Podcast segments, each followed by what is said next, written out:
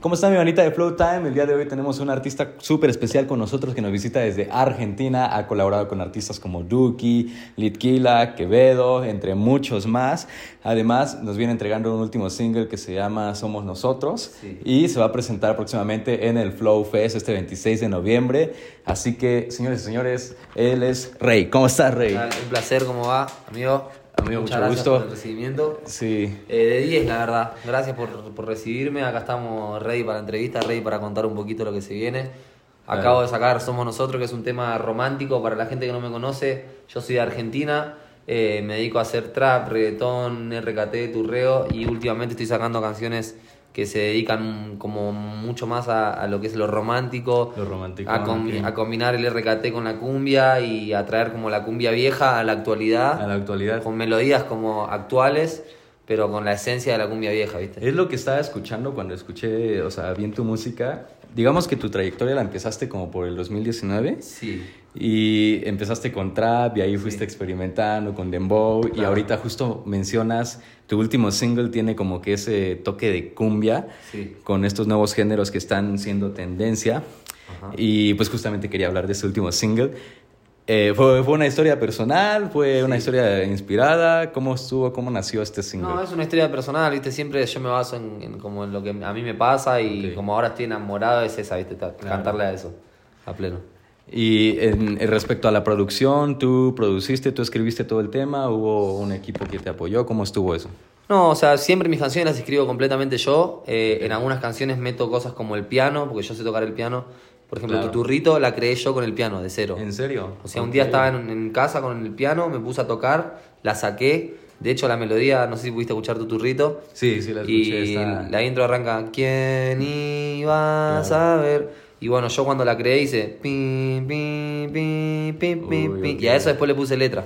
Entonces como que siempre en mis canciones me involucro mucho. En Somos Nosotros me involucré en el piano, viste que hace, somos no, Sí, sí, sí.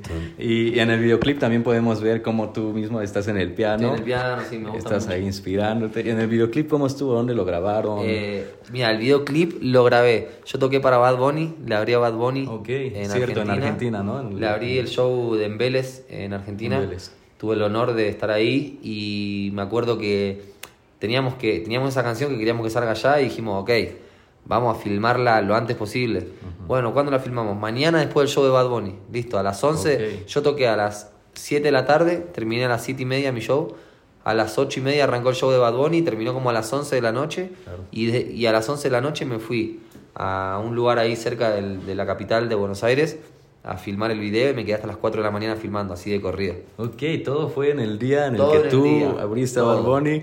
Y quería comentar eso, justamente, ya que tocas el tema, abriste a Bad Bunny. ¿Qué se siente para ti? Porque dado a que tu carrera comenzó hace no mucho realmente, Sí. 2019, Sí. ¿cómo sientes tú ese crecimiento tan cañón que has estado teniendo en este poco tiempo?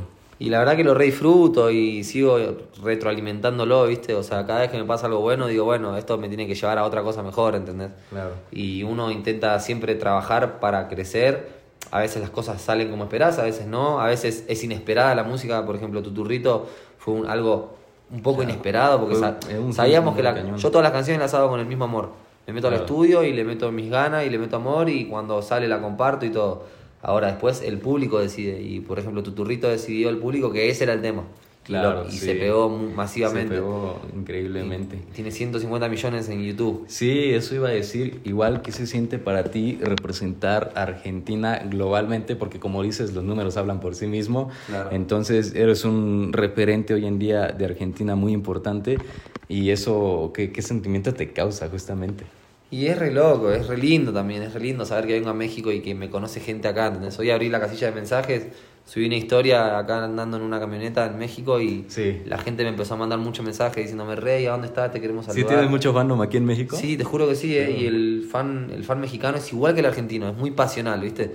Nosotros allá en. Argentina somos de que te abrazamos, de que te alentamos, que gritamos, que aplaudimos, y acá son iguales, ¿viste?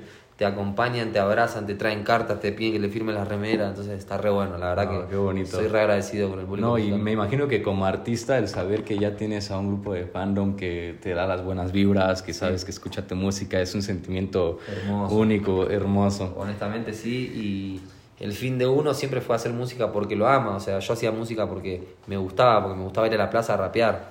Claro. No hacía música porque quería pegarme, ¿entendés? Yo, hace- yo empecé haciendo música porque me gustaba freestylear, iba a la plaza y rapeaba y rapeaba y rapeaba y rapeaba y rapeaba y rapeaba y ni hacía canciones. ¿Desde Hasta- cuándo empezaste a freestylear más o menos? Y a los 13 creo que fue la primera vez que A los rapeé. 13, ok. 13, 14, ahí ya empecé a tirar free. ¿Y desde ese entonces te diste cuenta que era 100% a lo que te ibas a dedicar? No, desde ese momento me di cuenta que tenía mucha habilidad para hacerlo, me di Claro. cuenta que era bueno, o sea, bueno de- de- a mi criterio, Claro, a, a lo que me decía, sientes, a lo que ¿no? me decía Sí. mi gente, a lo que yo cada vez veía que podía hacer mejor. Me, me- no sé, rapeaba con gente que yo antes la veía rapear y decía, uh, este es un capo. Claro. Y des- después yo terminaba una ronda con ellos y me decían, che, amigo, qué flow que tenés, che, amigo. Como que te empezás a dar cuenta, ¿entendés? Es como vos entrevistando. Un día viene un entrevistador que vos lo, lo faneabas toda tu vida y te dice, che, la verdad te felicito. Claro. Y ahí decís, entonces- ok, tengo algo, ¿entendés? Y ahí empecé a rapear, rapear, rapear, hasta que en un momento de rapear me metí al estudio, hice un tema, dos, tres, cuatro, cinco, lo saqué y ahí ya. Te diste cuenta de que me voy a dedicar a esto. Y el día que me di cuenta fue cuando mi manager me dijo, vos, vos, yo era mecánico y barbero. Tenía mi barbería en mi casa. Ah, ok. Yo siempre fui muy emprendedor, ¿viste? Eso es lo que tuve. Eso explica ese flow del corte, la Claro, barba, siempre, ¿no? siempre. claro. Claro, yo, yo tenía una barbería, era el barbero de mi barrio, o sea, le cortaba Ok. a todos. De hecho, a gente que hoy por ahí invito a mis shows a que me vengan a ver, gente, o gente que por ahí paga la entrada para venir a verme, es gente que, me- que yo le cortaba el pelo, ¿entendés? Y es una locura. Y yo les mostraba mis canciones, por ejemplo. Y nada, yo cortaba el pelo y era mecánico. Por eso también tengo todo este flow de rueda. Ah, de- claro, claro. de- No, de y me imagino que eso que dices que eres mecánico tuvo inspiración para tu álbum, tu primer álbum que fue Racing, ¿no? Claro, Que tiene sí. justamente ese concepto más o menos. Claro, full. Mi No, qué, qué increíble. O sea, si yo supiera que mi barbero ya es un artista que la está rompiendo, sí Claro. sería como que un halago que a mí me haya cortado el cabello, por ejemplo. Muy loco. no, increíble. No, de hecho, imagínate que tipo. Hay gente que con la que por ahí ya no, no frecuento porque estoy, no sé, de viaje, estoy tocando, Claro. estoy acá grabando allá y por ahí no frecuento y los veo, no sé, a- después de dos años me dicen, amigo, qué loco, me dice, pensá que me Sí. cortabas el pelo y yo te decía, te va a ir bien, eh, y mirá ahora, me decía, y como que para mí, Sí, y yo también le digo, viste, re loco, para mí también es re loco, para mí es igual de loco que para, para ellos, ¿entendés? Sí, Porque al fin y al cabo sigue siendo igual de, de emocionante o más para mí, porque yo lo vivo en carne y hueso, entonces Sí, por sí, ahí me sí. cruzo con compañeros del colegio que yo les cortaba el pelo, mis primeros clientes, y me, o me mandan un mensaje y me dicen, che, amigo, mirá, vos me cortabas el pelo, le cortabas el pelo a mi hijo y mira ahora, qué zarpado, y nada, es re loco, es No, re, lindo, re lindo. Y por ejemplo, al momento de las colaboraciones, ¿qué es lo que tú tomas en cuenta para decidir con quién vas a colaborar en una canción en específico? Eh, primero que nada me tiene que gustar la canción. Claro. Segundo, me tiene que caer medianamente bien la persona. Puede ser que no la conozca. A Quevedo no lo conocía hasta el No momento en que grabé. Sí, porque Quevedo, o sea, no es, no, igual es como Claro, nuevo, o sea, ¿no? cuando, Apenas- cuando apareció en Argentina era como, ok, Quevedo, sí, se sabía que, que existía Quevedo y todo, pero él estaba recién tipo así, estaba tipo Claro. despegando la nave, ¿entendés? Y esa nave y, llegó y me dijeron, che, está. Quevedo, lo conocí, me cayó re bien, hicimos una canción y fue una canción que vos te metes a mi Spotify o al de él y está Claro. número 3 o 4, ¿entendés? Exacto, sí, tuvo Entonces- un pegue bastante bueno. Nada, simplemente la música es como vibración, es como vibrar, ¿viste? Claro. Eh, No hay nada mejor que congeniar, ¿no? En el estudio con la claro, persona. y eso es clave. Si vos, si a vos te vibra, si vos estás como en el estudio y, y tenés química con la persona, es mucho mejor, ¿entendés? Se que- siente más ameno, ¿no? Más bonito. y sí, porque si resultado. no estás creando algo con alguien que no hablas, por ahí hay gente que no te, no sé, que no habla, que no saca tema de conversación. No, y se siente en el tema, ¿no? y después vas que en dicen- el tema. Por ahí ya van tres horas del tema y ya estás medio aburrido y por ahí la otra persona no está muy motivada. O por ahí está, lo ves que está con el celular, que está en otra, que está hablando con alguien ahí preocupado. Y Sí. el momento de una creación de una canción es un momento muy sagrado y cualquier cosa puede afectarle a la canción. Claro. Por ahí no sé, nosotros estamos haciendo un tema juntos y viene mi primo o tu primo que, que apareció al estudio a tomar una Coca-Cola Claro. y a hablar un rato. Y por ahí nosotros estábamos ahí en una sintonía re buena. Sí. Y por ahí él empieza, empieza a hacer un, un tarareo, empieza a decir, no, no, no, no, no, no. Y por ahí ese, ese sonidito a mí me distrae, ¿entendés? Porque yo por ahí estoy sacando una melodía en mi mente. Ajá, y por ahí tu primo empezó a hacer... no, y lo escuchás y te distrae. Y ya te empezás Sí. a frustrar y decís, uy, qué mal, que vino alguien que no tiene que nada que ver con la canción. Y empezás a pensar un montón de cosas y ya medio que te la baja. Y, y hasta puede, te, puede arruinar el proyecto. Entonces, el momento de creación es muy importante y muy sagrado. Y le recomiendo a cualquier artista que esté escuchando esto que cuando se meten al estudio a hacer una canción, intenten cuidar el círculo porque es un ritual hacer una canción. Claro. Vos cuando haces un tema estás abriendo tu corazón, estás expresando sentimientos, estás contando una historia de amor, Una de vida, algo de tu familia, algo que te pasó, algo que querés que te, que te pase, algo que soñás. Entonces es un Sí. momento muy íntimo que hay que cuidarlo. Por ejemplo, yo ahora en la entrevista no vengo con mi sobrina ni vos venís con tu abuela, ¿entendés? No, claro que Porque no. cualquiera de ellas o de ellos podría como influir en nuestra Sí. charla, ¿entendés? Claro, voy a interrumpir Puede y te interrumpir, saca del... se le puede caer un vaso, se puede romper y Sí, nos sí, distrae. Entonces, el momento laboral, el momento de creación del arte es muy sagrado y hay que saber cuidarlo. Claro, claro. Y respecto al momento de, bueno, en ese proceso creativo, ¿a ti te gusta más la composición, digamos, musical? O, o- o sientes más el feeling cuando le estás poniendo la letra? ¿Qué es lo que más te llega a ti? Uh, me encanta estar en el proceso creativo, aunque a veces me han mostrado un beat y dije, no, me encanta, listo, vamos a mandarle, prender el micrófono.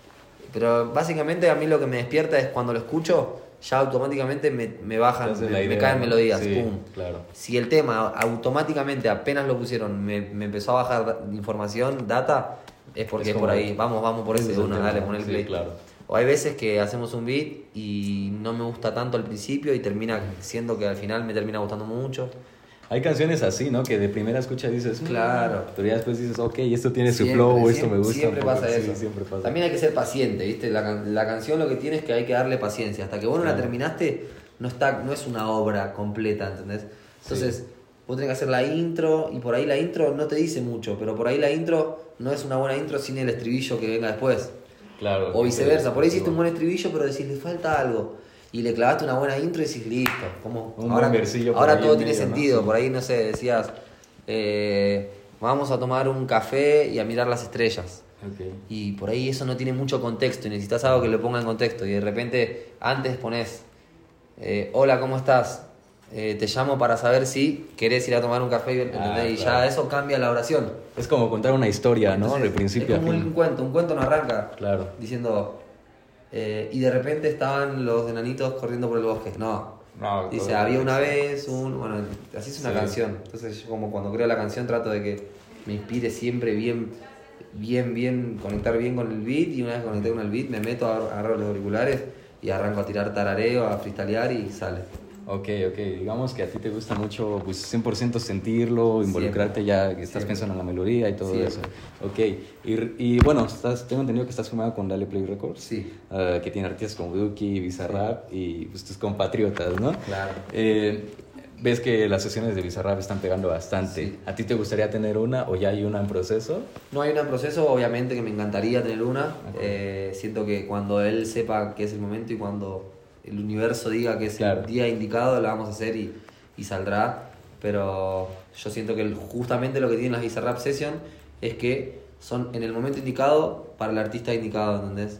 Justamente. O sea- Siento que es muy selectivo en ese aspecto. Claro, ¿no? ¿viste? Y justamente lo, lo bueno es nunca forzar las cosas y que se den naturalmente, Como todo. como todo, y tú dices fluir bien en el estudio, se va a dar cuando tenga que darse y Claro. va a suceder y va a ser una suceden. Uno, No, si trabaja y hace fuerza, las cosas pasan. Claro. Bueno, y ahorita que vas a estar en el Flow Fest este 26 de noviembre aquí en la Ciudad de México, ¿qué podemos esperar en esa presentación tuya?